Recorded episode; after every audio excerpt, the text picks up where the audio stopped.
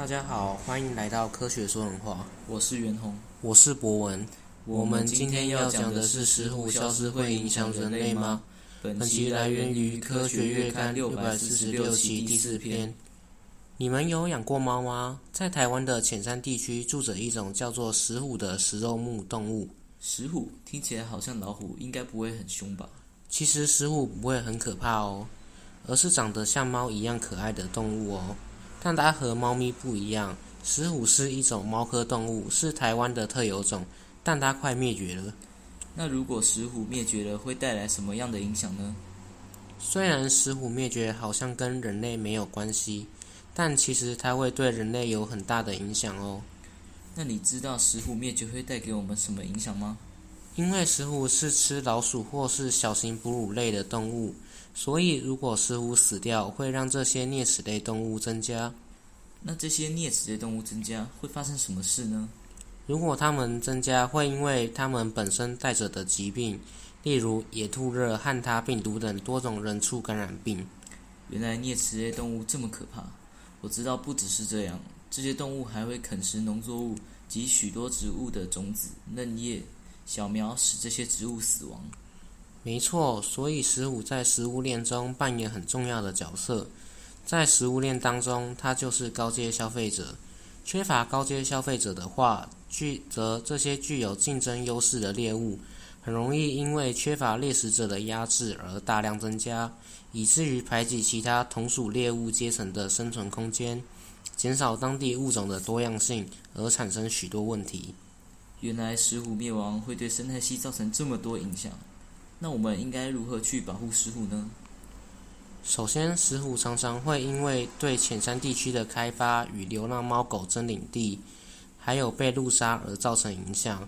所以，如果我们想保护石虎，就要减少对浅山地区的开发，可以减少弃养小猫小狗，还有放慢开车速度。还有，可以在石虎常出现的路段设置警告标语。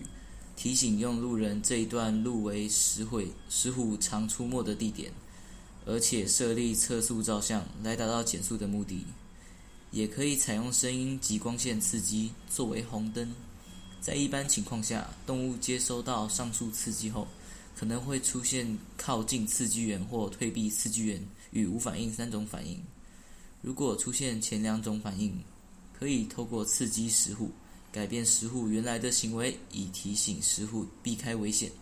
近年来，石虎遭到路杀、犬杀，因石虎会危害家畜，导致被猎捕和毒杀。而人类的开发也导致石虎的栖息地减少。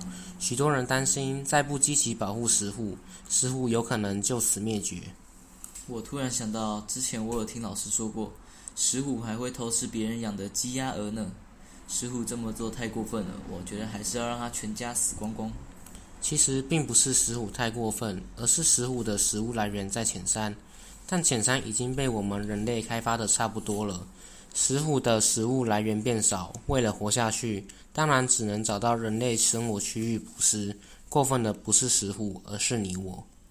那我们可以使用比较难攀爬的围网，加设光滑的板子，或者在夜间点灯。这样的话，就可以防止石虎入侵人类生活范围而被捕猎。没错，透过这样的方法，就可以避免石虎不被猎杀了。因为人类所设的界限可能无法有效地将野生生物隔绝在生活范围外，所以如何与野生动物和平相处，才是我们要好好学习的课题。听你这么一说，我们人类真的太过分了。嗯，不要忘记你也是人。对，好，差点忘记。在现在的生活人中，人类与石虎的生存环境有部分重叠，因为人类的原因导致石虎的生存空间减少，让石虎数量下降。但一般生活中，石虎看起来不会对人类造成影响，而且石虎也帮助我们吃掉许多农作物有害的啮齿类动物，让使食物链保持平衡。原来石虎对人类是这么重要的角色。那我们要好好保护石虎，不要让它灭绝。